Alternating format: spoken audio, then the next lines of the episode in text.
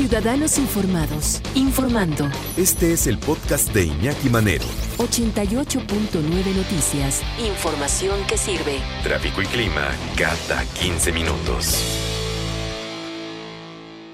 La infidelidad, el engaño en un matrimonio, ¿cómo superarlo? Hay quien dice que eso nunca se restablece, aunque las parejas sigan unidas, siempre va a haber algo, las cosas nunca van a ser iguales, entonces lo mejor es, lo mejor es separarse, lo mejor es, es romper definitivamente porque, porque nunca volverá a ser lo mismo.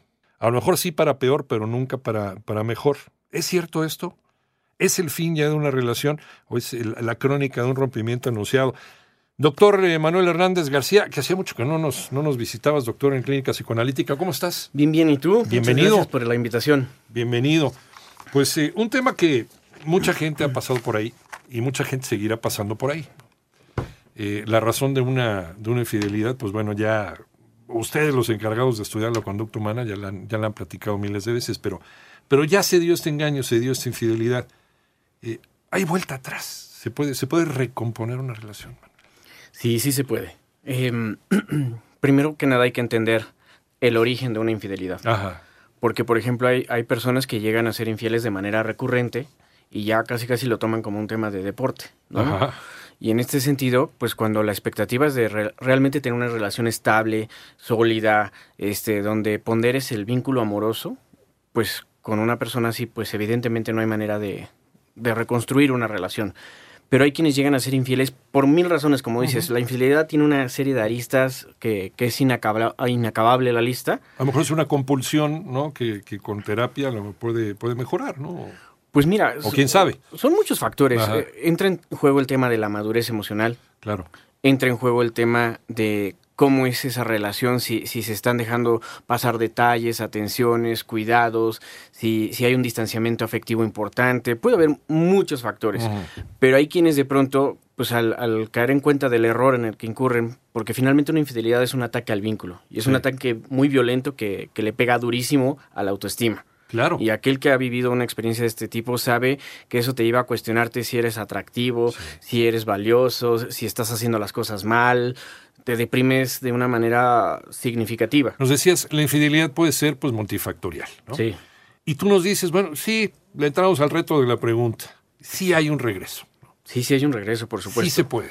Yo soy de los que apuesta en que una relación se puede replantear, se puede reconstruir y se puede fortalecer para hacerla madurar al punto de que sea estable.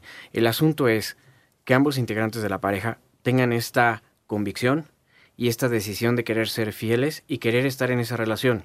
Yo creo que cuando uno asume que siempre va a haber alguien en la vida que de alguna forma te puede gustar, te puede atraer, te puede captar, te puede mover el piso, como dicen por ahí, Ajá. este, eso siempre va a pasar.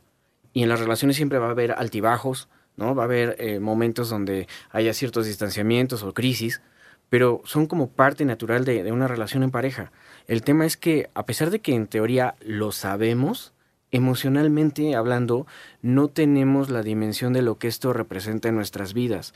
A mí me toca ver mucho en la, en la consulta que de pronto hay temas que parecen ya como muy hablados, muy, muy puestos sobre la mesa, pero siguen siendo situaciones que ponen en jaque a las parejas. Por ejemplo, en términos de infidelidad femenina.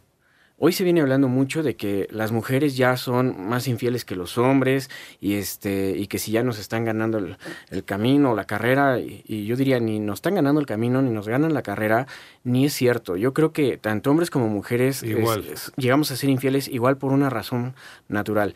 Todos somos polígamos por naturaleza Ajá. y lo social, lo moral, nos convierte en monógamos. Ajá, la diferencia es que lamentablemente a la mujer siempre se le ha castigado más, siempre se le ha criticado, siempre se le ha estigmatizado más cuando se atreve a- Claro. a, entrar en esos terrenos. No, y culturalmente, el hombre que pone el cuerno, ah, eso, este sí es mi hijo. Sí, claro, se le ve. Y, y la mujer que se enteran que le, no, esta es una de aquellas. literal. Ajá. Y fíjate, otro de los elementos que también son muy naturales es el hombre siempre sí se logra ir más por lo, lo sexual, logra Ajá. disociar esta parte afectiva de- del vínculo, de la relación, con una cuestión estrictamente física. Y muchos así lo plantean. Yo estoy bien en mi relación, este, me gusta mucho cómo son las cosas con mi pareja, pero ¿qué tiene de malo una canita al aire? Ajá. ¿No? También es cultural. Exactamente, pero la mujer no. La mujer cuando se mete en el terreno de la infidelidad, la realidad es que sí la padece de una manera más significativa porque, nos guste o no, hay patrones y aprendizajes tanto culturales como inconscientes que se traen ahí muy arraigados. Y en este sentido la mujer sí tiende a enamorarse, sí tiende a involucrarse afectivamente y ahí es donde se, se confunden y se conflictúan de una manera muy fuerte. ¿No? Entonces, eh, a ellas les, les, cuesta más trabajo salir de esta parte. Sí es cierto que hoy la mujer ya está más abierta en la esfera sexual y que de pronto se da esta oportunidad de buscar relaciones de, de una vez y cuestiones pasajeras por experimentar nuevas cosas. La realidad es que de pronto muchos hombres hoy todavía siguen en ese plano donde solo ven por sus necesidades, por sus eh, placeres. Por el ego. Por el ego, pero no ven por su pareja no buscan que ella quede satisfecha, que, eh, experimente y que también pueda este, estar plena. O sea, ponemos el cuerno por distintas razones, tanto hombre como mujer. Sí, claro. O sea, la mujer a lo mejor cuando llega a engañar a su pareja en una relación heterosexual, ¿lo hace por porque se siente abandonada? Claro, muchas mujeres, y hasta parece tema de mito y tabú o de creencia, pero, pero es real. Muchas mujeres cuando se sienten abandonadas afectivamente, de pronto el que alguien les preste atención, el que alguien las eh, elogie, las haga sentirse atractivas nuevamente, es como recuperar su feminidad. Claro. Así como el hombre va por la virilidad y la masculinidad de pronto para este, sentirse que todavía puede y demás, es muy común que 40, 50 años los hombres incurran en temas de infidelidad por esta razón. Pero también la mujer de pronto necesita esto, porque el hombre deja de, admirarla, de adularla, de halagarla. Que te digan qué guapa estás, que bien te ves. Incluso llegan a hacer críticas y, esto es algo que también, por ejemplo, hay que cuestionarlo. El hombre de pronto cuestiona que si la mujer ya tiene la, que la llantita o la lonjita famosa y él no se mira. ¿Dónde queda tu, panza? Sí, ¿Dónde está la tuya, no? Exacto, ¿no? Entonces es como si tú sí tuvieras que estar bien estéticamente para mí y yo no tengo problemas si me descuido, ¿no? Entonces, pero esto sí le pega a la mujer. Ah, caray, superar es olvidar. Parece, parece título de canción, doctor, pero... No, ¿cómo crees? O sea, se puede superar. Ajá yo creo que jamás olvidas. Lo que haces es como acomodar el evento en un espacio simbólicamente, en lo emocional, donde ya no te lastime. Siempre va a estar ahí, estamos Exactamente, de acuerdo, o sea, es como cuando se habla de si se puede perdonar una infidelidad. De que se puede perdonar, se puede perdonar. Olvidarla Solo que hay dos líneas. Una, la perdonas y decides romper la relación. Dos, la perdonas y decides trabajar en reconstruir la relación. Y sigues adelante. Y sigues adelante. Pero, por ejemplo, ahí yo daría un dato aquel que le toca perdonar un tema de infidelidad, se va a entrar un proceso de 6, 8 meses en promedio, donde procesar todo el dolor y perdonar de manera genuina a la pareja, pues le va a llevar ese tiempo aproximadamente. Y dependerá de personalidades, de situaciones y demás, pero cuesta. El asunto es que cuando hay un verdadero replanteamiento de expectativas, de acuerdos en la relación, sí se puede reconstruir la confianza y sí se puede volver a, hacer que la relación fluya y que sea sólida a lo largo del tiempo. Insistiendo mucho en esto, tiene que haber una decisión y una convicción en ambas partes. ¿Cómo empezamos? Primero, identificando el origen o la causa de esa infidelidad. ¿Por qué me fuiste infiel? Exacto. De pronto cuesta mucho trabajo y hasta duele y pega en el ego escuchar que a veces hay una corresponsabilidad. No es regla ni es siempre, pero a veces hay una corresponsabilidad en esta parte. Ya que entendemos el origen y desde dónde surgió esa infidelidad, entonces empezamos a hablar de esas cosas que nos costaron trabajo en términos de comunicación, en términos de acuerdos, en términos de expectativas, en términos de lo que quieras. Y entonces ahí se puede empezar a hacer un trabajo para reconstruir la relación. Yo he hablado mucho de pronto de los estados sexuales de la mente, en donde hablo de partes infantiles y partes adultas. Cuando encuentras en ambas integrantes de la pareja aspectos muy infantiles, hay que ayudar a que esas áreas se vayan madurando. ¿Qué ejemplo sería un estado infantil? Celos, envidia, rivalidad, competencia, ¿no? Una comunicación ambivalente, ¿sí? E, este deseo de estar ahí viendo qué hace el otro y Es como la parte primitiva del cerebro, digamos. Exactamente. Son esas emociones que nos llevan a hacer cosas que atropellan la relación. Y la parte adulta es la que se caracteriza por la generosidad, la gratitud, la honestidad, el compromiso, la confianza, el amor adulto. Y para mí el amor adulto implica, por ejemplo, que frente a un conflicto, yo puedo estar muy enojado y muy lastimado por algo que hizo mi pareja, pero no por ello me voy a permitir hacer algo que lastime al vínculo y evidentemente a mi pareja.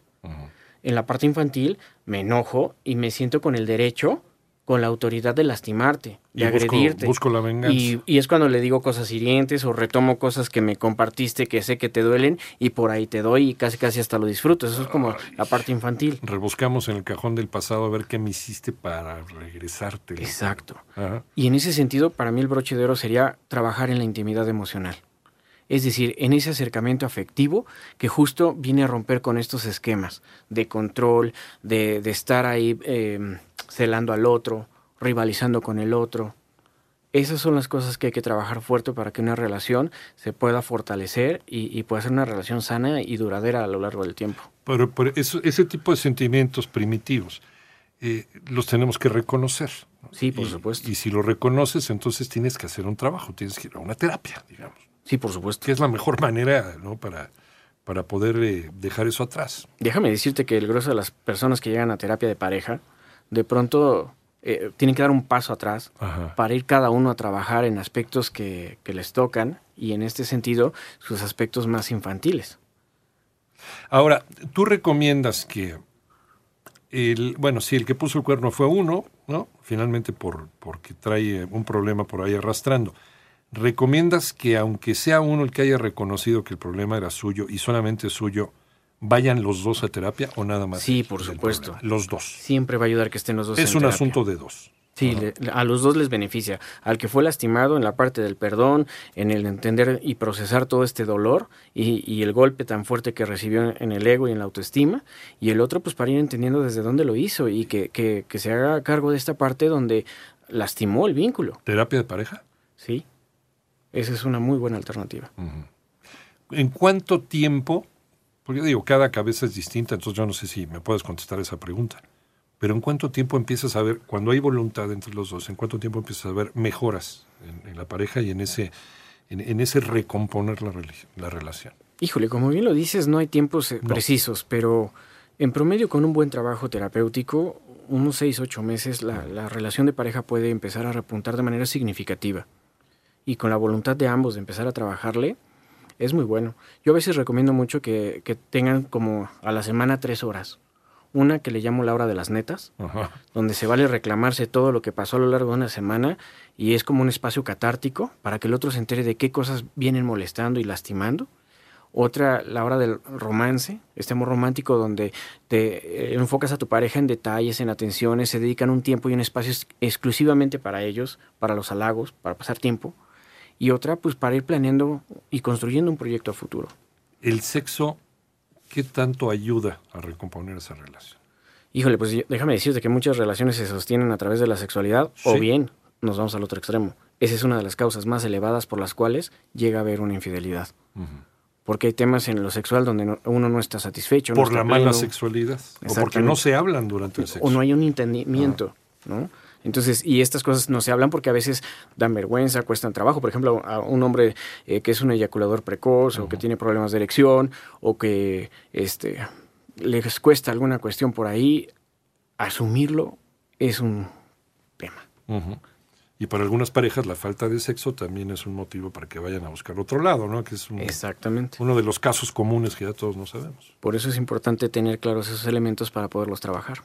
¿En dónde te encontramos, doctor? Este, en descubretesoluciones.mx y al 55 39 77 03 57.